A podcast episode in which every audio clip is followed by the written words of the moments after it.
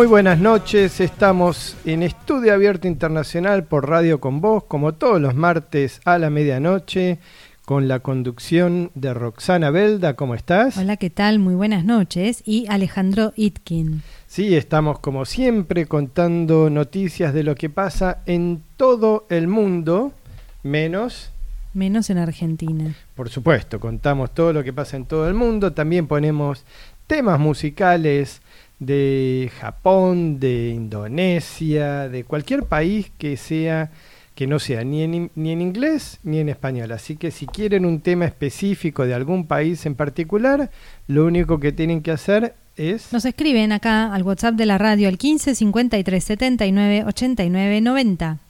Y por supuesto, bueno, como hablamos de temas que son de índole internacional, hoy vamos a estar hablando sobre las elecciones en Alemania.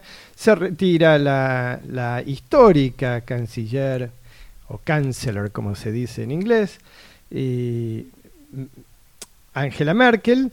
Y después te voy a estar contando otros temas como que, por ejemplo, en Estados Unidos también tienen déficit fiscal y se están armando discusiones en el Parlamento muy importantes. Bueno, yo te voy a contar cómo va va a impactar el tema de los autos eléctricos en el futuro. Vos sabés que esto es lo que se viene cada vez más este, fuerte, o sea, y qué es lo que va a pasar con la industria automotriz. Pero la mirada de acá al futuro es el tema de los autos eléctricos, ¿no? Y qué es lo que va a pasar. Bueno, después tengo te- el tema que estamos, venimos siguiendo hace varias semanas, ¿no? Con Afganistán, esto que sucedió con los talibanes, y principalmente, ¿qué pasa con la universidad, las mujeres y el tema del estudio? Bueno, ¿te acordás que lo discutimos la semana pasada? Y los talibanes habían dicho que las mujeres podían hacer la universidad, pero no la escuela primaria. Bueno, veremos qué nos cuenta Roxana con respecto a eso, si hubo cambios o no. Y ¿sabés que hay falta de gasolina en Inglaterra? Ah, mira qué raro. hay escasez Mm. de nafta en Inglaterra. Te voy a contar porque es fuertísimo lo que está pasando en Inglaterra. Y bueno, como siempre, Corea del Norte con sus misiles, te voy a estar también contando esas cosas. Pero vamos al, al núcleo, vamos a empezar con el programa. Hubo elecciones en Alemania, el partido de Angela Merkel perdió y se viene un nuevo gobierno en Alemania que viene de la mano de los de los demócratas de los demócratas socialistas, el- el partido socialdemócrata con el nuevo canciller que va a ser Olaf Scholz, resulta ser que ganaron con un pequeño porcentaje, le ganó 28 a 24, o sea, solamente 28%, o sea, salió ganador, pero solo con un 28%. ¿Por qué? El partido de él, del socialdemócrata, le ganó al partido de Angela Merkel con solamente 24 puntos. Pero después hay otros partidos como la Democracia Libre o eh, el Partido Verde que también sacaron entre 10 y 15 puntos cada uno. O sea que el partido de, de Olaf Scholz, que es el nuevo, el nuevo, va a ser el nuevo presidente, llamémoslo de esa forma, en Alemania, va a tener que para gobernar y ser presidente y jefe del Congreso va a tener que hacer alianzas con los otros partidos y llegar con la suma de las alianzas a más del 51%. Si esas alianzas no tienen resultado y los otros partidos no le dan ese apoyo, le va a tener que dar lugar al partido de Angela Merkel, ya no con ella, sino con la candidata que ella propuso, le va a tener que dar la posibilidad de formar gobierno. Es como decir, para tener, e, e, esto es en los sistemas parlamentarios funciona así, para poder formar gobierno tenés que tener mayoría. Vos podés tener mayoría propia si ganás con el 51% de los votos. No necesitas hacer un acuerdo con nadie, sos mayoría. Si no ganás con el 51% de los votos, tenés que juntar aliados de otros partidos en, el Congreso para sumar ese 51 o más. Y eso es lo que tiene, es el periodo que le viene ahora al Partido Socialdemócrata de juntarse con el Partido Verde, con el Partido de, de Libertad, eh, Partido Libertario que vendría a ser, o si no también incluso con el partido de Angela Merkel y llegar a una coalición, te ofrezco tal puesto, te ofrezco tal cosa, que me das, cómo podemos hacer por una Alemania mejor, etcétera, etcétera. Pero la idea es que haber ganado las elecciones no significa nada si después no cumplen con esas alianzas para lograr la mayoría en el Congreso. Ese es el periodo que viene. Veremos qué pasa, pero después de 18 años Angela Merkel se retira del liderazgo de Alemania, en la cual tuvo que procesar muchas cosas, tuvo dos crisis importantes, una fue el Brexit, que tuvo que liderar por parte del bloque europeo, y el otro es todo el tema de la inmigración que viene de los países en guerra, como Siria, como los países musulmanes. Europa está atravesando una situación eh, delicada con respecto a eso, y por supuesto con respecto al Brexit ha, tenido que reajustarse las políticas, ni contártelo el COVID, ¿no? Por supuesto que fue la, primera, la primera víctima de, el COVID fue Europa, no con Alemania, sino con Italia, pero eh, todo, es, todo es un bloque, el bloque europeo funciona como bloque y Angela Merkel ha sido una líder indiscutida en este tema. Bien, bueno, yo te cuento esto de, del tema de las mujeres, viste que hay mucha presión internacional. En Afganistán y están todas las miradas puestas a ver qué, qué, es lo que van a hacer, qué derechos les van a dar a las mujeres, dentro de todo lo que está, se está esperando, a ver qué políticas van a, van a utilizar, cómo se van a manejar. Pero um, lo que sí llamó la atención ¿no? al mundo internacional es que se acaba de anunciar, bueno, eh, cambiaron al al nuevo, digamos, presidente de la Universidad de Kabul y anunciaron el, esta, esta persona encargada, que es una persona joven de 34 años, eh, bastante conservador, anunció que, bueno, eh, las mujeres van a tener prohibido por ahora asistir a la universidad, tanto para instructoras, o sea, para maestras eh, o profesoras, como para alumnas. O sea que como que lo que dicen es que, bueno, por el todo es como se supone que, a ver, hasta hace un tiempo atrás eh, los talibanes habían dicho que no, que los derechos de la mujer se van a mantener, que todas estas que por ahora lo primero que se hizo fue prohibir eh, lo mismo de antes, ¿no? Prohibirle a las mujeres estudiar, que se queden en la casa, no ir a trabajar, o sea, se cortó todo de golpe, pero dijeron que eso era solamente una medida temporaria, que están viendo cómo se van a reorganizar, que mm, el tema de, del Islam es muy importante. Bueno, la cuestión es que en principio hasta ahora todo lo que se viene haciendo no demuestra indicios de ningún cambio. De hecho, acaban de nombrar eh, a líderes en el, en el gabinete, todos hombres. O sea, no hay en el, en el gobierno no hay ninguna mujer en el puesto, como fue que se anunció. O sea que ya se empieza a ver de a poco que todos estos indicios que dijeron que no, lo vamos a mantener, esto es temporario nada más, bueno, por ahora no se estarían cumpliendo lo que dijo mm, este nuevo, mm, este, nuevo canciller eh, este, de Kabul, de la Universidad de Kabul, lo que dijo fue que hasta que no haya un ambiente islámico este, para que la mujer esté protegida, las clases no, no van a comenzar. Eso mismo dijeron en los 90, Sí, que esa restricción a la, a la educación femenina era temporal Sí. y te lo venden como Sí. un tema de seguridad hacia las mujeres. de seguridad, de protección, que todavía no hay un ambiente este, seguro, que el Islam está primero. Bueno, de hecho, esta persona que es tan este, extremista tuvo declaraciones, la verdad que bastante fuertes, donde decía, él dice que las escuelas son centros de prostitución. Bueno, arrancando de ahí. Este digamos- nuevo rector es muy joven, tiene 35 años. Sí, sí, pero tiene, tiene, viste, ideas muy extremistas y los compañeros que fueron de él eh, alegan que eh, también una persona con así, con ideas muy extremistas, que siempre tuvo problemas con las mujeres, en cuanto a así, no a ser tan, tan categórico, también alegan que no tiene tanta formación académica, o sea, le dieron con un caño y él salió a decir, bueno, nadie sabe si todavía no arranqué, o sea, recién estoy empezando, que me juzgue el tiempo a ver si soy este un buen este funcionario no. Bueno, es cierto lo que dice él, que me juzgue el tiempo, pero al mismo tiempo nada.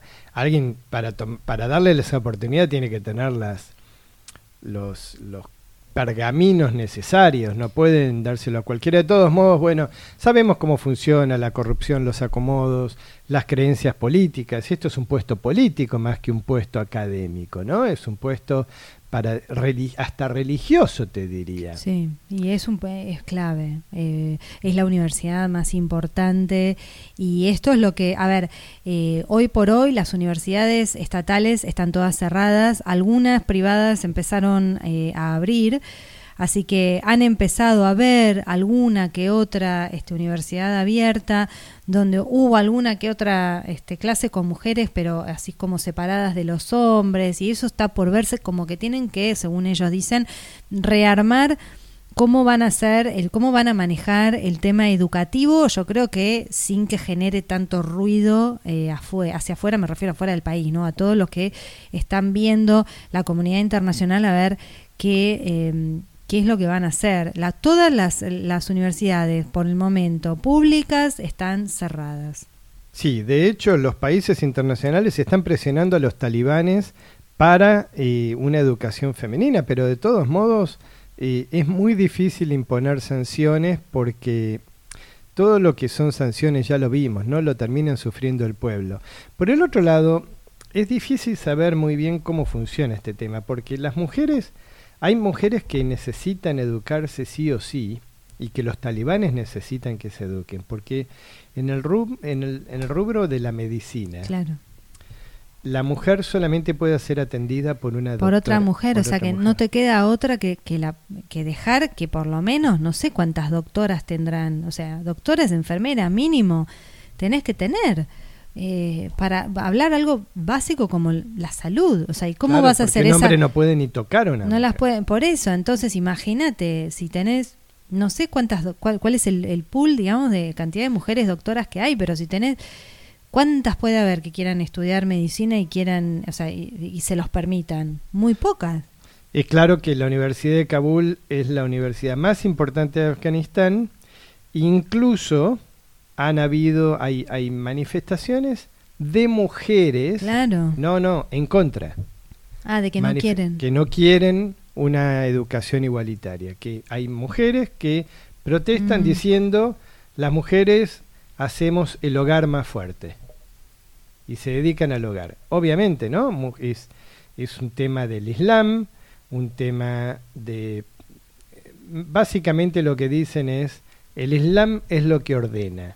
El Islam ordena que la mujer sea del hogar y nada más, y pertenezca al hogar y sea la que maneja el hogar. Eso es lo que te dicen Bueno, los porque es una, talibanes. es una interpretación eh, bastante extremista, ¿no? De, de esa parte del Islam. Por, por otro lado, tenés gente que te dice, bueno, que es la interpretación que ellos le ven eh, y, y- y- y nada más. O sea, Claro, que- pero lo que, a lo que te quiero decir es que también hay mujeres que usan ese- que le toman esa interpretación. Bueno, porque deben venir de eh, estos hogares también ultra, recontra, hiper este, conservadores, ¿no?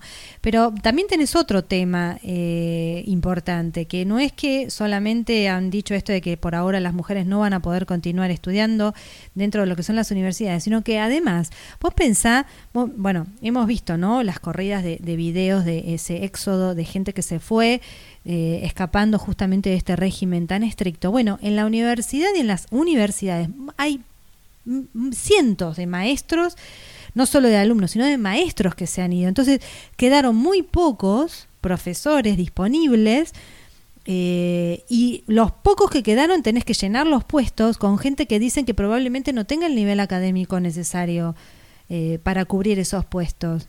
Deben haber O sea, retra- retrocedido como Mon- y 50 años a nivel de educación por y- la fuga de cerebros que debe haber se han ido un montón, un montón, gente que no quería volver, a- no quería estar previendo esto que estamos contando. Por ejemplo, te dicen que en, el- en la universidad el departamento, suponete, de español y, y de, y de francés, no quedó ningún teacher, no quedó ningún profesor. No hay nada, o sea que vos tenés que llenar esos puestos. Y si vos imagínate, la cabeza de todo esto es una persona que no tiene la suficiente formación académica para dirigir semejante, o sea, una universidad donde tenés que tener, eh, bueno, una base. Sí, bueno, para todo poder- lo que es extranjero, ni te cuento, todo lo que es americano o occidental está mal visto. Bueno, lo que dice un artículo, este, un informe que estuve leyendo, dice que más de la mitad de los profesores del país han dejado sus puestos de trabajo. O sea que eso te dice un montón. Y todavía dicen que hay cientos de profesores que, y alumnos que todavía están tratando de salir de- Afganistán y están, siguen buscando esta cosa del el sponsoreo de alguna universidad con la que trabajaban, algún este conocido que se asocia con tal o cual estudiante o alguna beca de algo. Eh, están, están tratando de utilizar ese recurso para irse porque ven que sus posibilidades de continuar estudiando y de formarse se ven este se ven agotadas. Es algo como básicamente este imposible.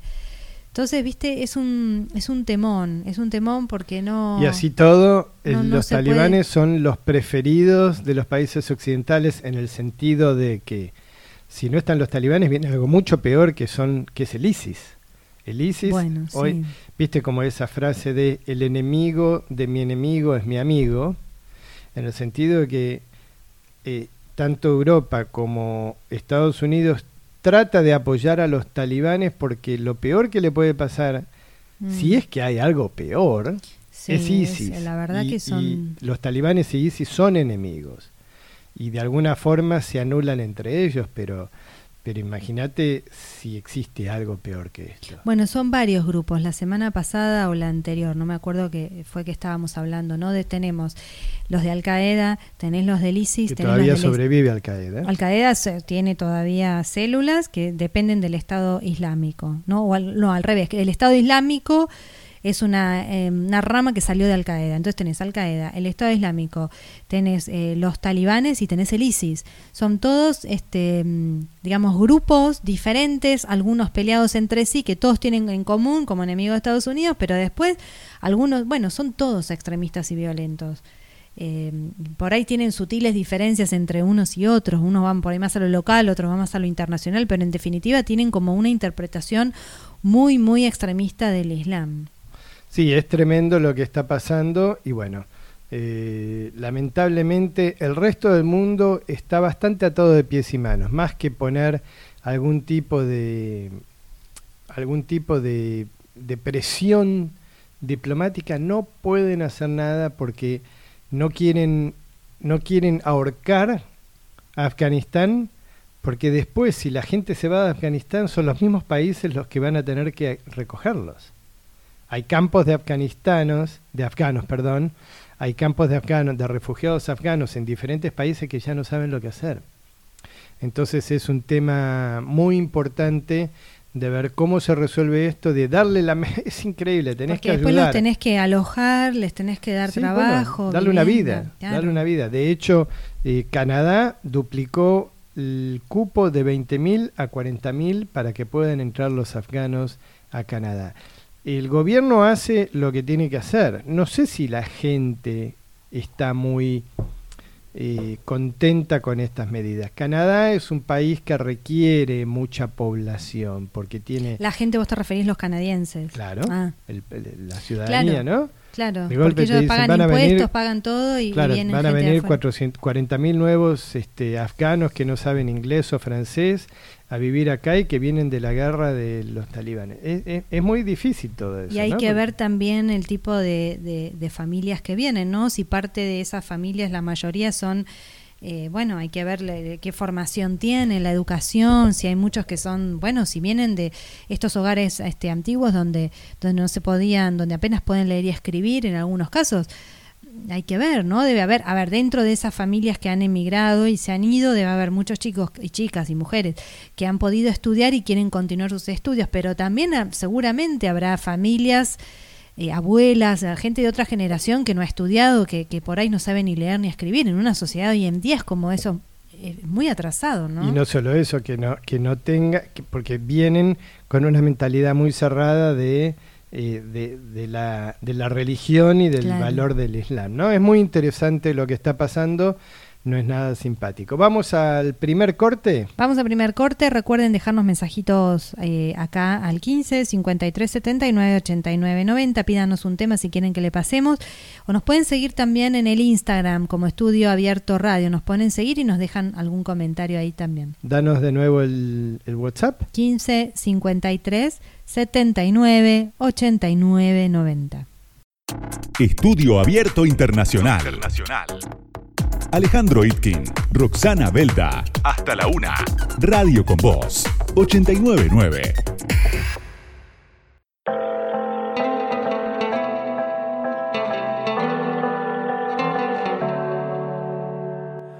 אותו הבא אותן שטויות, אני צייד של בעיות, והסיפור שלי מתחיל בזה שיש אותך. אני נפתח קצת בקלות, ובדיוק כאן עשיתי שטות, והנראה לאחרונה שלי היה איתך.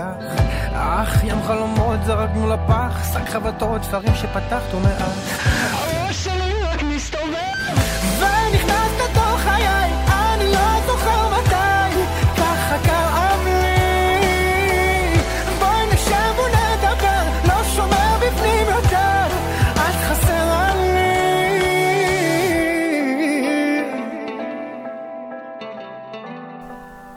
Seguimos acá en Estudio Abierto Internacional. Estamos escuchando música de Israel. Es un pedido de Sergio de Villa Crespo que nos está pidiendo este tema de Israel.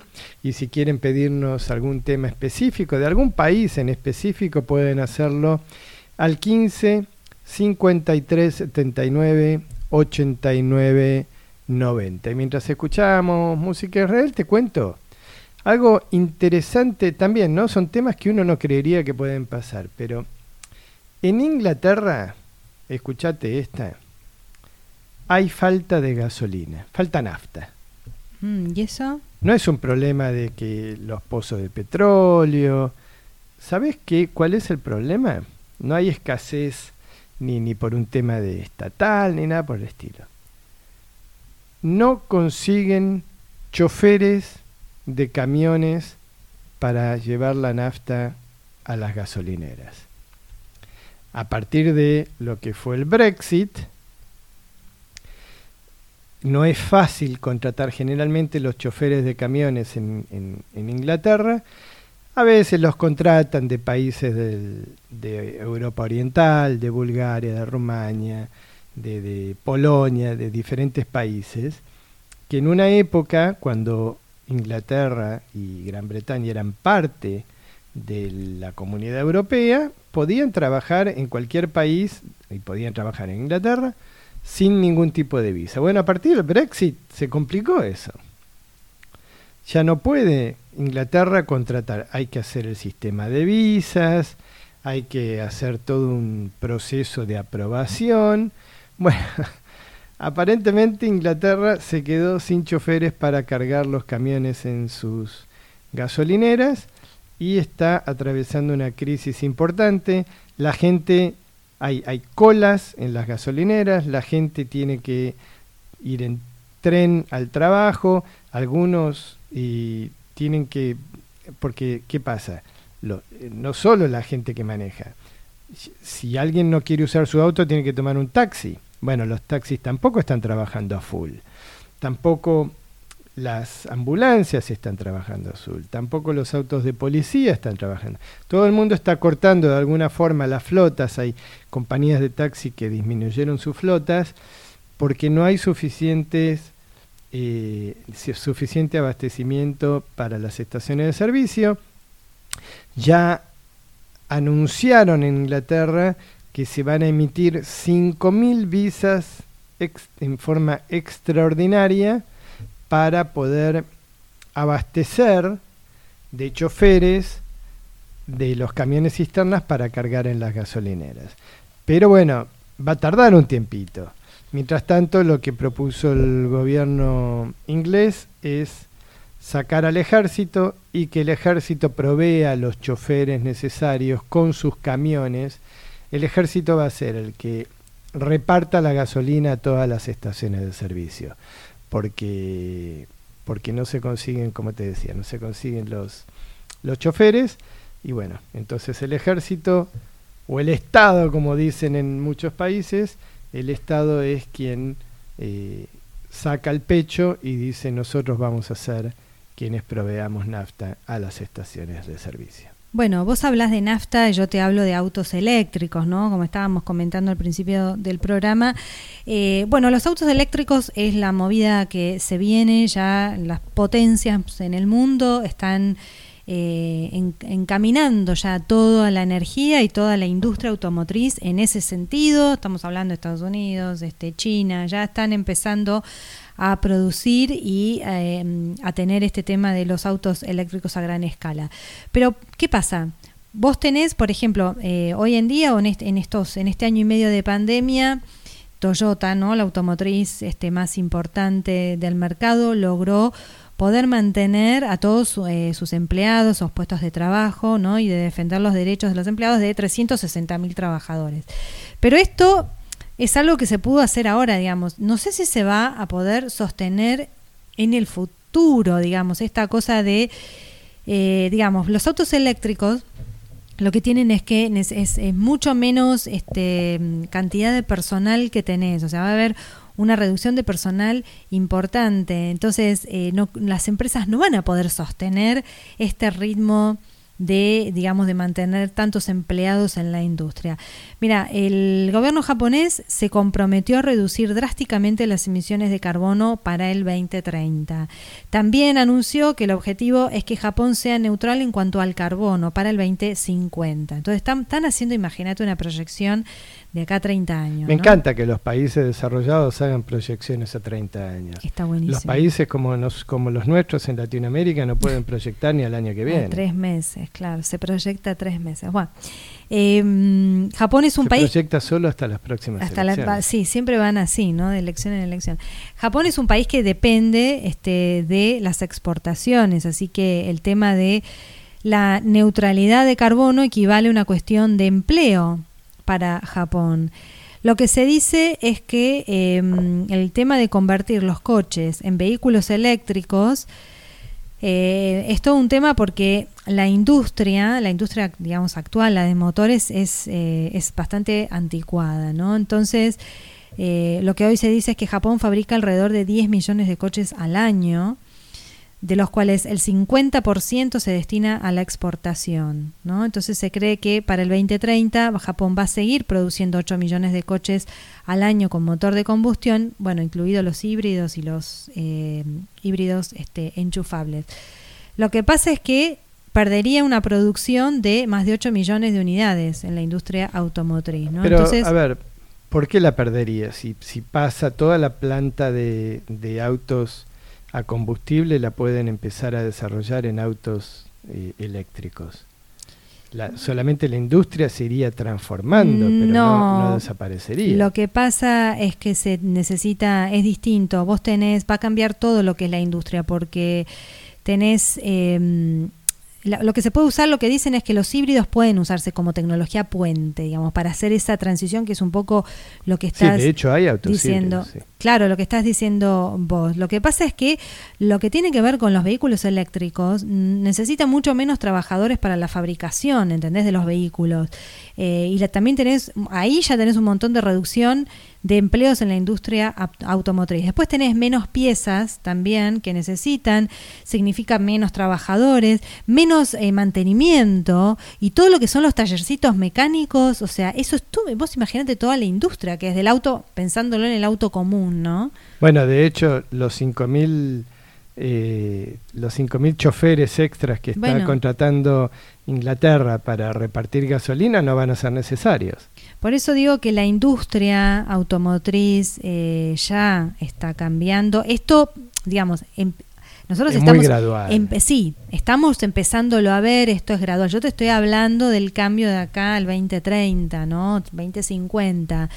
Eh, pues, por ejemplo, lo que dicen es que se calcula que por cada trabajo en una fábrica hay otros seis trabajos más entre proveedores, vendedores, empleados de oficina, bancos, compañías de préstamos, operaciones de servicio, más esto que te decía, los talleres independientes, servicio de reparación, repuestos, problemas postventa, o sea, todo eso que tenés en el auto común se va a ir de a poco, ojalá sea como decís vos, que se transforme. La proyección que ellos hacen es que va No, a haber mucha cierto, pérdida, gran decís. cantidad de pérdida de, de puestos de trabajo. El auto, el auto electrónico, eléctrico, tiene muchísimo menos piezas, muchísimo menos desgaste, tiene, tiene un proceso mucho más fácil que es como vos decís. Pero bueno, eh, viste como hay economistas que dicen a todos nos llega nuestro Uber, como diciendo Mm. todos nos tenemos que rediseñar nuestras carreras, nuestros trabajos, nuestra actitud hacia la vida, hacia la nueva tecnología que se viene. Y esto no es una excepción.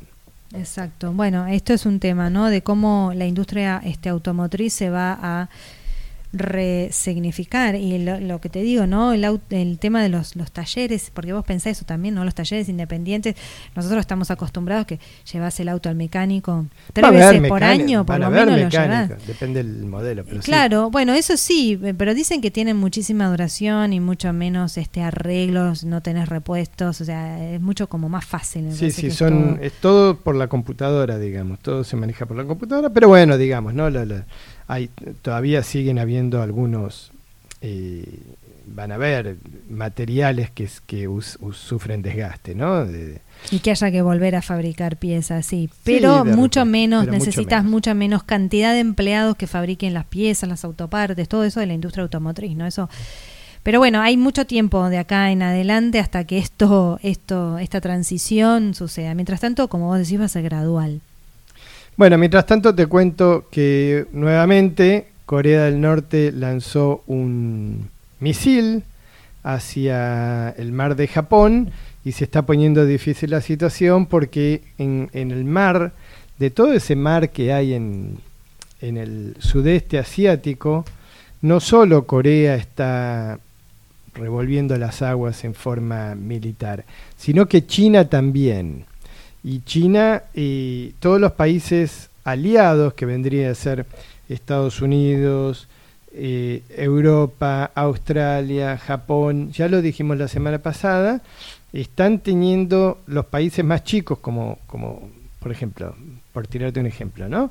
Eh, Filipinas tiene que empezar a tomar una posición si va a estar del lado de China o va a estar del lado de los países occidentales, como te decía eh, antes de Estados Unidos, Japón, etcétera. Entonces, Corea del Norte obviamente es un aliado chino, es un aliado que China maneja eh, a, a digamos, y bueno, está haciendo su tarea de eh, agitar las aguas constantemente, eh, lanzan misiles de prueba, misiles nucleares, hacen esas demostraciones nucleares que tienen Mm. y de alguna forma pueden llegar a ser este a complicar la situación porque los japoneses ahora tienen dos frentes unificados de- podemos decir pero tienen dos frentes uno que es eh, Corea del Norte y el otro que es China eso es no solo los japoneses Australia te volví a decir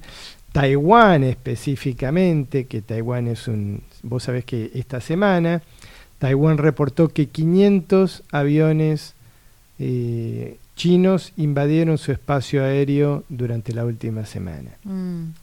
Eh, los chinos dicen que no, bueno, obviamente, ¿no? China considera a Taiwán como espacio propio.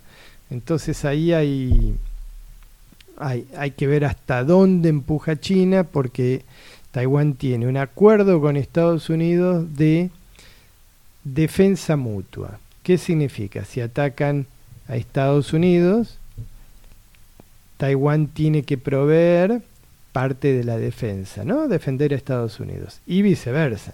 Está Mm. hecho para esa forma, para, para que después no digan los países de afuera no se pueden meter. Se encontró este, mm, este agujero en el cual los países firman un, una- un tratado de defensa mutua. Si me atacan a mí, vos me defendés, si Está te bueno, atacan a vos, yo te defiendo. Mm. Entonces Estados Unidos de alguna forma está buscando eh, la supervivencia de Taiwán porque es, es Un uno de aliado los pocos- estratégico, claro. Claro, son aliados estratégicos que son los únicos que pueden frenar el avance chino, porque si China queda sola ahí como poder único, se come a todos los países. Claro. Se los come, lit- Mm. literalmente. A Taiwán se la come, pero en, en 24 horas. Eh, a menos que, bueno, de nuevo, ¿no? Que Europa y Estados Unidos y Japón y todo eso puedan eh, proveerle de logística y de aparatología militar para defenderse. Y ese es el tema. Seguimos con un tema de Estados Unidos. Viste que, que hablamos mucho sobre el déficit fiscal acá en Argentina, ¿no? Sí. Que es, ¿Qué significa déficit fiscal? Que un gobierno o un Estado, hay una diferencia importante entre Estado y gobierno, que un Estado gasta más en el día a día de lo que cobra de impuestos. El dinero que le cobra de impuestos a los ciudadanos no alcanza para mantener el país funcionando. ¿Qué significa el país? Todos los empleados estatales, la policía, Jubilaciones, jubilaciones, pensiones, salud, Eh, hospitales, escuelas. claro. Exactamente, ¿no? Eh, programas de, de alimentación, etcétera, etcétera. Todo lo que mantiene un país. Bueno, entonces, en Estados Unidos hay un déficit que se viene incrementando año tras año tras año, ya desde hace varios años. Se incrementó mucho con el gobierno de Trump y se incrementó mucho más aún con la pandemia. Bueno, ahora los republicanos, que son del gobierno de Trump, habían los republicanos habían votado a favor de pedir más deuda durante el gobierno de Trump, porque la forma de cómo financias el resto, no podés emitir dólares, podés, siempre hay un espacio que podés emitir dólares, pero para no emitir en grandes cantidades tenés que Pero Estados Unidos no se la pasa emitiendo dólares todo el tiempo. Sí, pero no, porque eso te genera cierta inflación. Mm. Entonces, de alguna forma, tenés que emitir deuda. Emitir deuda es el gobierno pide prestado a otros países o a, a inversionistas propios del mismo país, pide prestado, emite bonos. Bueno, pero ¿qué pasa? Para poder seguir financiando al país, ahora Estados Unidos tiene que pedir más deuda de la que está presupuestada, que hay un techo, y el único que te puede dar esa autorización es el Congreso. En la Cámara de Representantes, que vendrían a ser la Cámara de Diputados, fue aprobado ese aumento de techo de la deuda, pero los senadores, que son, que son to- todos republicanos, que tienen mayoría republicana, se lo denegaron. Así que es muy probable que si no solucionan este tema, el gobierno haya una especie de shutdown, como se llama en Estados Unidos, en el cual no se les puede pagar a policías, no se puede Cerrar el grifo sería Sí, ¿no? bueno, una pero especie de... no pueden pagar jubilaciones. Nada. La gente no va a cobrar jubilaciones. Van a haber un montón de programas que se van a cerrar hasta que explota todo y, y- y al final te lo votan. Pero es, es una negociación muy difícil. Los republicanos se la están haciendo muy difícil a Joe Biden, pero de alguna forma tienen que votar eso porque si no, el país puede entrar en una recesión recontra importante. Bueno, vamos al segundo al segundo corte, ya nos toca el segundo corte. Eh, escríbanos mensajitos acá al 15 53 79 89 90, 15 53 79 89 90 o síganos en, en el Instagram, ¿eh? nos, pueden, nos ponen ahí seguir y nos dejan este, comentarios. Vamos a un corte, ya volvemos. El Instagram nuestro es Estudio Abierto Radio. Rock sudafricano, pop de Vietnam, solo en Estudio Abierto Internacional. Alejandro Itkin, Roxana Belda. Hasta la una. Radio con Voz. Νομίζω πως θα το χάσω Δύσκολα πως θα περάσω Μακριά σου πως θα κλαίω Θα καταστραφώ Πίστευες πως είσαι ο ένας Δεν θα υπήρχε άλλος κανένας Που θα έχει ό,τι είχες Και θα τρελαθώ Τώρα με ρωτάς τι κάνω Αν σε σκέφτομαι κι εγώ. Στη ζωή σου λες πως ήμουν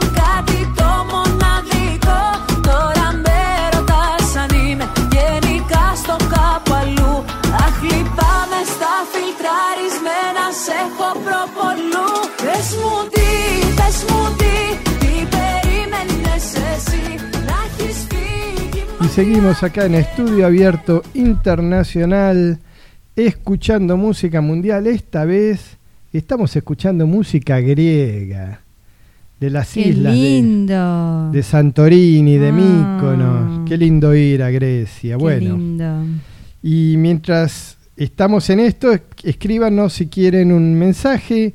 Estamos en el 11 5379 8990. Cuéntenos qué les parece el programa, si les gusta, qué opinan, si quieren algún tema específico.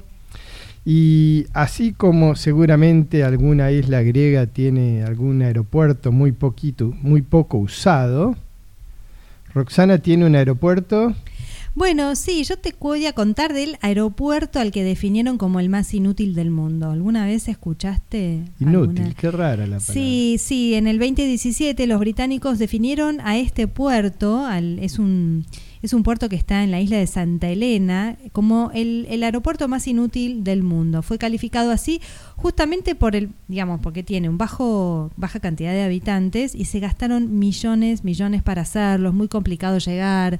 eh, y además, bueno, significó esto, ¿no? Como tuvo muchos problemas este, en su construcción. Vos sabés que esta isla es famosísima, ¿no te suena por algo? Es la famosa isla que fue donde murió Napoleón. Napoleón muere en la Ah, isla En Santa Elena. de, claro. claro. de Santa Elena, ok. Entonces se hizo, a ver, se hizo conocida justamente por eso, era una colonia británica. Es una pequeña isla que justamente, bueno, era eh, una de las colonias británicas de ultramar. Viven alrededor de 4.500 este, personas. Tiene nada más que 121.000 kilómetros cuadrados de superficie. ¿No? Está en un lugar recontra remoto, alejado, en el Atlántico Sur, a 1.900 kilómetros de la costa africana y 3.500 de eh, la americana. Bueno, empezaron a construir el, el aeropuerto este en el año 2012, fue inaugurado recién en el 2016 y se hizo con 320 millones de dólares que entregó el gobierno británico. ¿eh? Es un...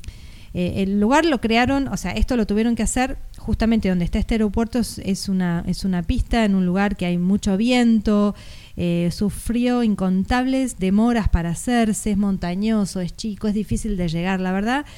eh, digamos, na- na- nadie se imaginó que iban Elena y que Tristán iba a tener tanto éxito. ¿eh?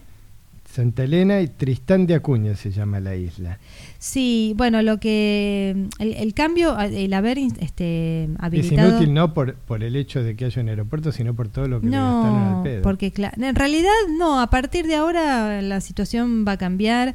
eh, este cambio con este aeropuerto resultó significativo porque, porque antes se tardaban hasta cinco días en barco en llegar desde Sudáfrica hasta la isla.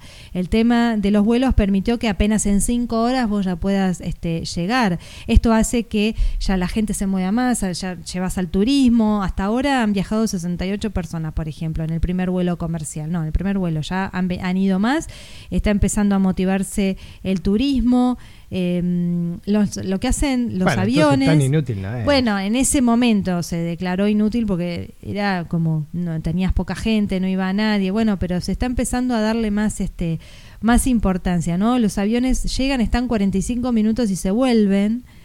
Eh, así que bueno, esta desafortunada definición que se utilizó hace unos años atrás, eh, hoy por hoy ya este, va modificándose porque hasta ahora, mira, eh, hasta el 2019 llegaron 8.000 personas a la ciudad. Eh, yo te había dicho, las primer, el primer vuelo fueron 86, 68.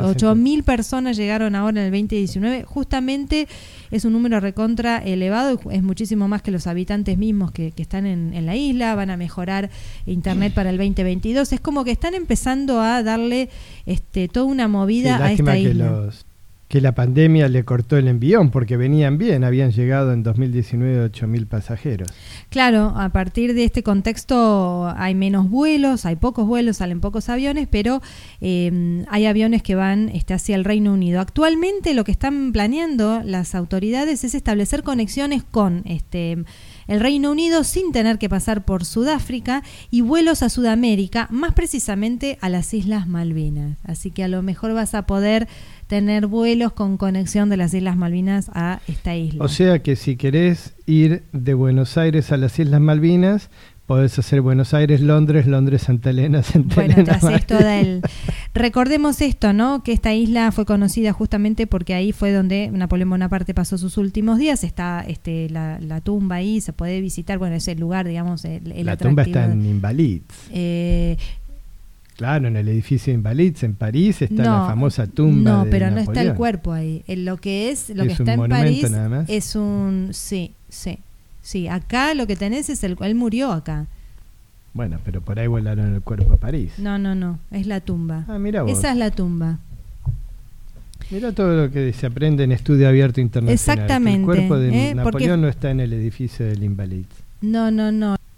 No, no, está en esta isla, en la isla de Santa Elena, fue enviado a este territorio en el 1815 y él muere allí en 1821. Eh, entonces, bueno, nada, el cuerpo quedó en, en esta isla.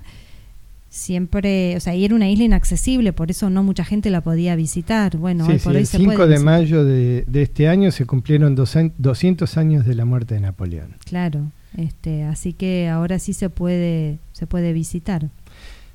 Hay que hacer unas cuantas horas de vuelo. Bueno, te cuento que Canadá y China intercambiaron prisioneros. Resulta ser que Estados Unidos acusó a la hija del dueño de la compañía Huawei, ¿viste? De teléfonos. Y la acusó de violar el embargo que tenía Estados Unidos con Irán Mm, y comercializar con Irán a pesar del embargo que habían tenido. Y la hija del dueño de Huawei estaba en Canadá y Estados Unidos pidió su detención por intermedio de la Interpol, la detuvieron y pidió la extradición. Ella estuvo procesada en Canadá esperando a, ver cómo salía la eh, el envío a Estados Unidos y durante varios años, primero estuvo presa, después estuvo en prisión domiciliaria. Cuando China ve que Canadá detiene a la hija de uno de los empresarios más importantes, en este caso de no solo de la compañía Huawei, pero sino del Partido Comunista, automáticamente agarra dos canadienses que estaban viviendo en China y los acusa de espionaje y los detiene. Como diciendo, Canadá nos detiene a la hija de un empresario, eh, vamos a detener a, dos turistas chinos, turistas canadienses o, o- o canadienses que están trabajando en China y los detuvieron con la acusación de espionaje. Y los tuvieron varios años presos hasta que ahora, en el último, en esta última semana, Estados Unidos, quien era quien había pedido la, extradición, llegó a un arreglo con la empresaria de Huawei y le dio la libertad. Le permitió volverse a China.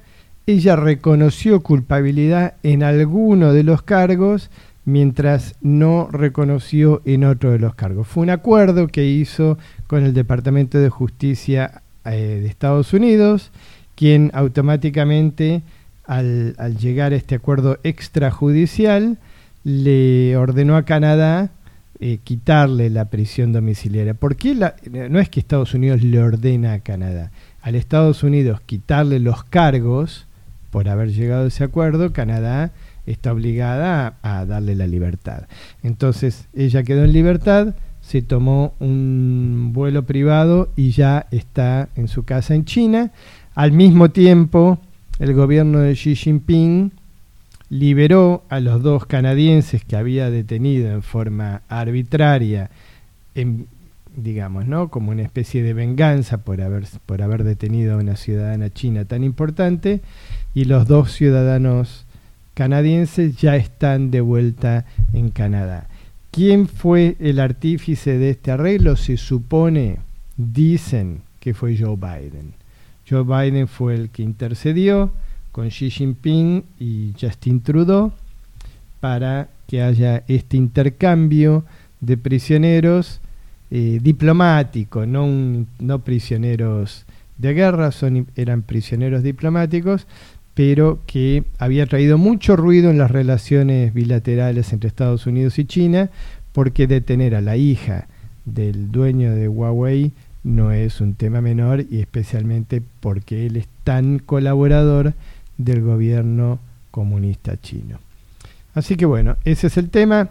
Estamos llegando al final de nuestro programa. Estamos llegando al final, pero no quisiera antes de terminar contarte esta, esta excentricidad que sucede en la República del Congo, más, más precisamente en la capital de la República del Congo. ¿Y qué es lo que sucede ahí? Es algo que, mira, te, vas, te va a impactar están los es como un fenómeno es como una mm, es como una tradición no se llaman los dandis del Congo ¿Qué los dandis sí los dandis del Congo. Eh, qué es ser un dandy del Congo bueno el dandy es una persona en este caso eh, eh, este, este, tipo de este estereotipo es una persona que se destaca por su elegante por ser tan elegante y su extravagante forma de vestir utiliza un lenguaje educado y refinado posee conocimientos de moda y además proviene de una familia ah, generalmente que pertenece a la burguesía o las clases más adineradas del país. No todos es eh, el caso porque muchos son de clase eh, trabajadora. Tienen que tener una personalidad fuerte, carismática y ser, eh, digamos, líderes, ¿no? Apasionados en su mayoría, son como referentes. Pero bueno, hasta acá lo que te estoy contando no te dice nada y es una, o sea, puede ser un grupo de gente que tenga estas adinerada que Bueno, esto no es lo sorprendente. Lo sorprendente es que este grupo de personas, eh, en su mayor, bueno, son masculinos, son todos hombres, eh, utilizan trajes digamos, elegantes, lujosos y zapatos. Yo te estoy hablando de marcas como Kenzo, Armani, o sea, van vestidos, además que vos los ves entre las, las fotos son muy impactantes, los ves entre la multitud y ellos van con trajes, no sé, naranja, rosa, trajes fuertes de marcas que tienen que muchas veces se endeudan estas personas porque lo importante es la apariencia, el demostrar, les da una, una especie de aire de, eh, bueno, refinado, educado, de, de de bueno son referentes como te digo que eh, son digamos el en o sea son pero es las apariencias, pero después en su casa deben vivir como pobres porque no tienen plata para pagar todo eso. Bueno, lo, se endeudan, se endeudan con, este, te digo que llegan a pagar fortunas por este tipo de trajes que muchas veces pueden, eh, les alcanza como para comprarse una, una parcela, pero ellos prefieren gastarlo en esto. Es la verdad que es, es muy loco justamente lo que, lo que a ellos eh, lo que los el caracteriza. Congo es un país pobre. Bueno, el- cuando vos ves las fotos, los ves a estas personas excéntricas caminando con esos trajes recontra lujosos en el medio de la pobreza, en calles de tierra, calles que no están asfaltadas, todos alrededor que los miran, viste, con eh, gente como muy humilde. O sea, la contradicción es eso, como caminar con estos trajes entre la miseria y la pobreza. Bueno, es una costumbre que viene de la Segunda Guerra Mundial, en donde muchos este, congoleños participaron del conflicto combatiendo a favor de Francia y trajeron con ellos esta moda de vestirse así, elegantes y todo, que bueno, a lo mejor en su momento estuvo bien, pero la verdad que hoy por hoy esta contradicción, bueno, les da prestigio, tienen que ser un referente, tienen que ser... eh, Son los influencers congoleños. algo así, claro, ¿no? Eh, Esto como vos decís, no son como influencers, ¿no? Tienen que tener una personalidad fuerte y carismática, tienen que ser aclamados, seguidos, ovacionados por la mayoría de la gente donde, donde están. Deben ser famosos entonces. Y, y deben ser algo así como famosos, ¿no? Tienen, van, se juntan como en grupos y tienen una particularidad, por ejemplo, no pueden combinar más de tres colores en sus trajes, están obligados a usar al menos una vez en su vida zapatos Weston, ¿eh? Y tienen que ser un ejemplo este, a seguir, deben tener el tema de la inclusión, el pacifismo, la libertad y la superación. Digamos, no es nada más llevar el traje, sino es un, es un modo de Tienen que dar el ¿no? ejemplo. Tienen que dar el ejemplo, exacto. Hay varios que se pueden ver en Italia, en Francia, en España, incluso en Londres. ¿eh? Cuando Ah, como ves- embajadores del Congo en algo otros países. así, sí, los ves por distintos lados, pero bueno, la verdad que lo loco es la contradicción, ¿no? De verlos caminando en calles de, de, De- de de tierra barro, y tierra. barro, y gente que no tiene para vivir ni comer, en la pobreza extrema y los ves vestidos así, la verdad que bueno. Y además que se endeudan, justamente, se endeudan eh, toda su vida para comprarse estos trajes.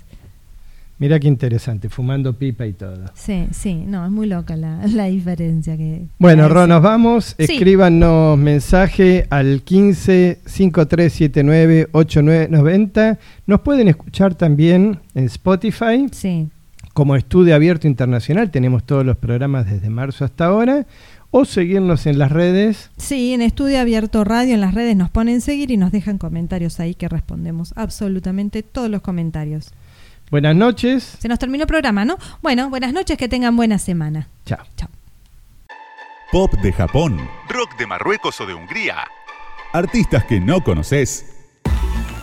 Estudio Abierto Internacional. El país de la música. Martes, medianoche. Radio con Voz. Este podcast ha sido producido por Roxana Belda y Alejandro Itkin para Estudio Abierto Internacional.